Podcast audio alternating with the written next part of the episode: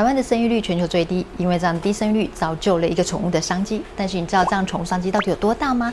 今天雪伦要带大家直击台湾成立最久的宠物杂志《哈宠志》，我们要拜访他们的社长。喜欢投资还有什么？支持我们的话，请先帮我们花零点三秒按一下订阅。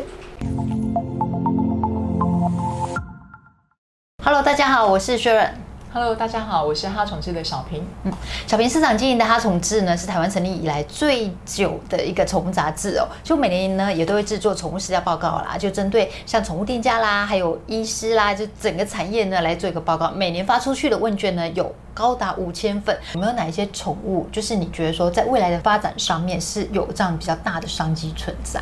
当我看到那个宠物部分，从我刚开始进来的时候，二十年前，大家把它当成宠物，就是放在门口外面的看门狗。慢慢的，它进到家门了，变成宠物。现在目前的阶段的话，它已经变成伴侣动物。嗯、所以这个流程来说的话，其实为什么宠物的商机无限？原因是因为，当它变成家人的状况而言的话，它就家的一份子。哎，你家的一份子，你要不要吃喝拉撒睡？嗯，要么食衣住行娱乐。都要顾啊，嗯、所以呢，它当变成家长这个位阶已经提高的这个这个状况情况之下，你所有的产业的部分都看到这边，只要他能够做到一般的消费者的，那如果你的消费者有一个品项叫毛小孩，嗯，那你要不要把它考虑进去？这个部分就是我们看到很多上市贵的公司，诶，他们为什么在原来的主要的主力的方向以外，诶，怎么多一个呃宠物的产品线的呢？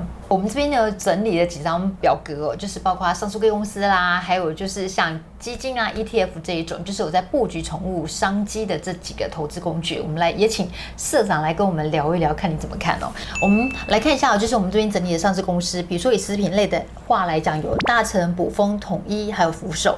那贸易百货呢，有统一超商，这几个都是大家很熟悉的。那还有就是像生技医疗啦、中化葡萄王、永信，还有 ABCKY，比较特别是其他东升。我们整理的呃上柜公司呢，像生技类啦，或者是说像农业科技啦、其他食品啊、生技疗有这几档。比较特别，大家比较好奇、比较觉得有趣的、哦。像去来看的话，就觉得干杯，就大家常吃的烧肉干杯，它有跨足哦。还有像大树药局，就是现在很投资人蛮吹吹捧的大树药局也在布局。我自己分成四大区块，第一个部分是制造商，制造商的部分原本像我们刚刚听到的统一、大成、福寿，这边都是原本在制造商。它制造商的类别来说的话，它原本就已经在做我们一般大众的必需食品。好，那它把它延伸出来，另外一个呃产生产产品线就是毛小孩嘛。那毛小孩也是他们家里的成员的一员的需求。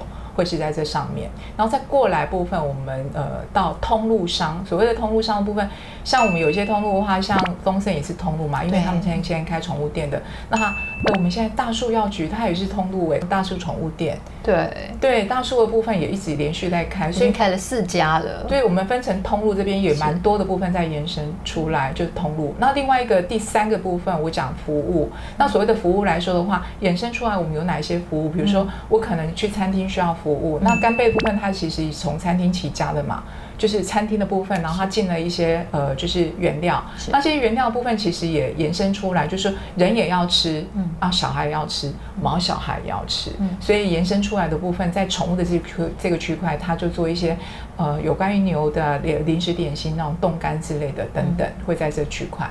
所以呃，像服务类别的话，我们可能有一些呃，生技，就是呃，医疗方面的东西，也是属于呃，服务项目的一类。再过来第四类，我把它归为说，大家会想说，那怎么办？这么多的宠物的呃上市公司，我到底怎么选？那我看中宠物商机这个区块来说的话，我们可能选择 ETF 整包，它帮你收集起来这个 ETF。好好，宠物的 ETF。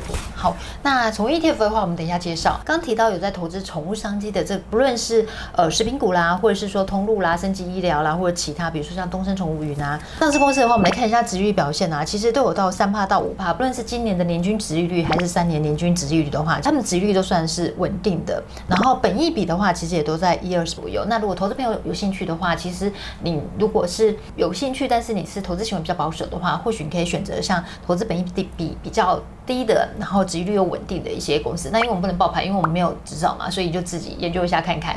其实老实说，上柜、新柜的部分呢，我们是比较没有那么推荐，因为上市柜公司它的风险还是相较会比较高的。但如果你有兴趣的话，也可以自己稍做一下研究。这里面呢，其实呃有一些是。投资朋友可以看到，还蛮有趣的，也想问一下小平社长哦，因为像大成呢，他就有提到说，他目标呢是要抢占市占一成，而且他目前是全台湾最大的宠物食品厂。因为其实像大成啊、卜蜂啊，或者像统一这。这三家公司其实就是大家投资存股达人都蛮推荐的。你怎么看这三家公司呢？我在去年宠物展的时候，我其实看到大成的那个呃零食点心进来，其实我觉得还蛮讶异的。但是按照大成品牌，它应该是很蛮大的一个摊位的位置，嗯、但是它那种试水温，因为呃摊位不大，但是他们高层高层高非常高阶的高层都来看了，可见呢他们非常重视。这个对宠物市场，那普丰的部分本来它就是做，就是我们自己在零食点心，我们看到的部分是鸡肉干、鸡肉条、鸡肉部分。嗯、其实，在普丰的呃布局而言的话，本身在做点心这个区块，其实也是琢磨非常深的。那我们自己在整个销售，呃，我我这样说哈，四主。好，他花的钱，第一个是主食，嗯，第二个就是 可能零食点心的部分。主食一定要有嘛，因为每天三餐要吃。是零食点心呢，它又是家人的关系，所以我们在零食点心的品相来说的话，跟销售部分，我我们自己看起来趋势是上涨的。而且像之前就呃投资人追捧的像葡萄王啊，他自己本身旗下的那个算是直销公司蒲总，他也有在经营宠物商机。对，那现在还有蛮多那种他们自己什么益生菌，现在有人吃的益生菌什么什么东西。出来也是家人的一个部分的需求，嗯、那毛小孩部分他们就会做研发了。虽然说我们不推荐上贵公司，但是呃，上贵公司有几家公司其实还蛮特别，所以他们有在研发跟宠物相关的一个疫苗还有药品。这里面有没有哪几家或是哪一家让你觉得印象比较深刻的？讯连跟共性，我觉得我可以讲一下。训练部分原本是主力在脐带血，就是训练部分，你看到四只脚的趋势就是 double 了嘛，哈、嗯，那再过来说，哎，这个膝盖的部分跟他们脐带血原本研发的部分的那个的公司的理念部分是有契合的，所以他们跟呃平哥大这边合作，所以对于关节炎跟呃这方面研发部分有一些呃新的品项。然后共性的部分我特别提，那因为它是黑色素瘤，针对黑色素瘤的治疗有一些呃，就是用药部分呃有得到认证，是应该不是认证吧？就是他们自己对这个临床实验的部分，所以共性的部分，我的想法就是说，哎，其实呃，我自己觉得我我是站在事主的角度而言的话，它是治疗。宠物是非常非常好的一个方式，而且不用开刀。所以你就想象说，人会呃有的一些疾病，狗狗也都会有，而且狗狗伤气更大，因为狗狗四只脚，所以他们就看到这个伤气，所以就进军这个市场。不过还是要提醒哦，因为医疗产业的话，比如说像是那种呃疫苗啊、药品这部分，特别是疫苗，就也在临床实验或是研发阶段，因为他们投入的那个研发成本相对是高的，所以呃有可能就是研发成功之后，或是呃之后拿到一些认证，它的股价是会往往上涨的，但是相对的，它这个股价就是波动会比较大，所以投资朋友在投资这一类商品的时候，真的要特别留意哦。基金呢，其实有两档，一个呢是安联宠物新经济基金，那它有分为欧元跟美元的部分，这同样一档哦，但是很特别，因为呢，它的美元成立时间比较晚，是在二零二一年，然后哦，欧元成立时间比较早，是在二零一九年，所以你看这两个。时间点不一样，投资报酬率就差很多。一个是负三十三趴，一个是正三十七趴，所以就告诉我们，就投资啊，就是除了选对。产品之外，除了选对主题，其实择时入市也是很重要。然后另外一个呢，就是第一金全球 Pet 毛小孩基金，它一样有欧元跟台币的部分。那成立时间呢是在二零二零年，如果是美金计算的话是负十五趴，台币的话是负八趴。现在有一档美股的 ETF ETF 的话它叫做 PAWZ，PAWZ 呢它是针对宠物在发行的第一档美股 ETF。那我们可以看一下前十大的一个成分股，像那个 Elanco 在台湾它也有成立分。公司，那这家它主要是经营什么样的？李兰，李兰在呃在台湾公司的部分，我们自己接触到就是宠物，就狗跟猫，然后当然就是他们经济动物这些都有。他把拜耳动物药品哦给病了，所以它目前呢是全球第二大，就是针对宠物啊还有牲畜有在做一些疫苗或者是药品的公司哦，所以它目前是投资的的成分股第一名，第二名呢是爱德仕。爱德仕部分在台湾就是医疗器材、嗯、医疗医疗器具的部分。爱德仕，没错，它在全球也是算蛮知名的公司哦。那第三名的就是 Zoetis，Zoetis 呢，它是全球第一大的呃疫苗还有药品公司。那这个你可以跟我们多说一下吗？在台湾的部分，我们称为硕腾哦，嗯、他们蛮看好呃宠物的市场，所以就另外成立一个品名。嗯、所以 Zoetix 它是辉瑞成立的一家子公司，专门针对宠物的一些疫苗啊药品所研发的公司，应该是所有部分的经呃动物类的都在这个品项里面。难怪它是全球第一大公司。所以如果投资朋友你对于 PAWZ 有兴趣的话呢，就可以稍微研究一下。它投资都是全球数一数二前几名，就是前几家，就是大家都知道的跟宠物相关的公司。不过我们投资也是要看绩效，来看一下绩效怎么样哦。我们拿它跟大盘比，因为它都已经投资这么有名的宠物公司，拿它跟宠物相比的话，其实意义不太大，所以我们就拿它跟 VO 美国大盘指数来相比哦。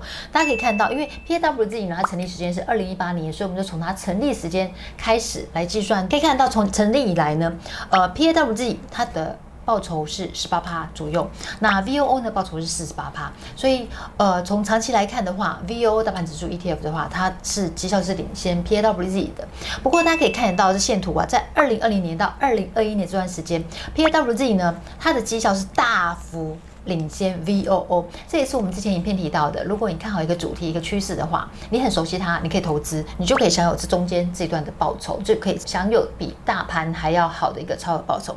不过如果你不熟悉，然后你也不晓得怎么选，薛荣还是会建议你投资 VOO，因为只要是宠物的公司它够大的话，它一样会被纳入 VOO 里面。可以从长期绩效来看哦，就是你投资大盘的话，它绩效还是领先主题式的 ETF。那我们从这张表就可以看出来说，哎，为什么刚刚提到的安联啊？新宠物基金啊，还有第一金的那个基金，为什么他们在二零二零年上市的时候，到现在是亏损？因为他们在最高点的时候募行，所以到现在就是因为盘整嘛跌下来，所以当然就是现在这段时间是负报酬。刚刚提到安联那档欧元基金，因为它成立时间比较早，所以相对它就享有二零一九年这段时间报酬，到现在它就会有正三七八。对主题是 ETF 有兴趣的话。你可以投资，但是那个时间点其实是蛮重要的，所以你就真的是要看准，然后去投资它。那呃，如果你真的是不晓得该怎么选的话，投资美股 ETF 或是像大盘 ETF 的话，都还是最好的选择哦。如果说想要进入宠物这个行业，想要成为店家啦、开店呐，或者想要做一些相关投资的话，你会有什么样的建议？宠物这个行业哈、哦，它商机是一直往上，我认为一直往上，嗯、然后它越少子化。然后越窄，宠物商机越好。那如果这时候想要进来这个行业开宠物店，你觉得还算是蓝海吗？第一个，你得要先喜欢毛小孩，有养。那第二个部分，你要有技术。所谓的技术哈，不管是专业技术，还是你某一个品项、某某一项技术，就是说你能言善道，或者是服务贴心之类，因为你要开店嘛，这件事情。然后第三个部分，我觉得现在进来，你不像大财大财团，你可能有非常大的资金在撑着，那你只能切小，然后准精准这个部分。所以你可能如果要开宠物店的话，你的精准。的选择就是你第一个首要的任务。嗯，就是如果你还有兴趣的话，就是进来这个市场，但是你就是要提供更好的服务。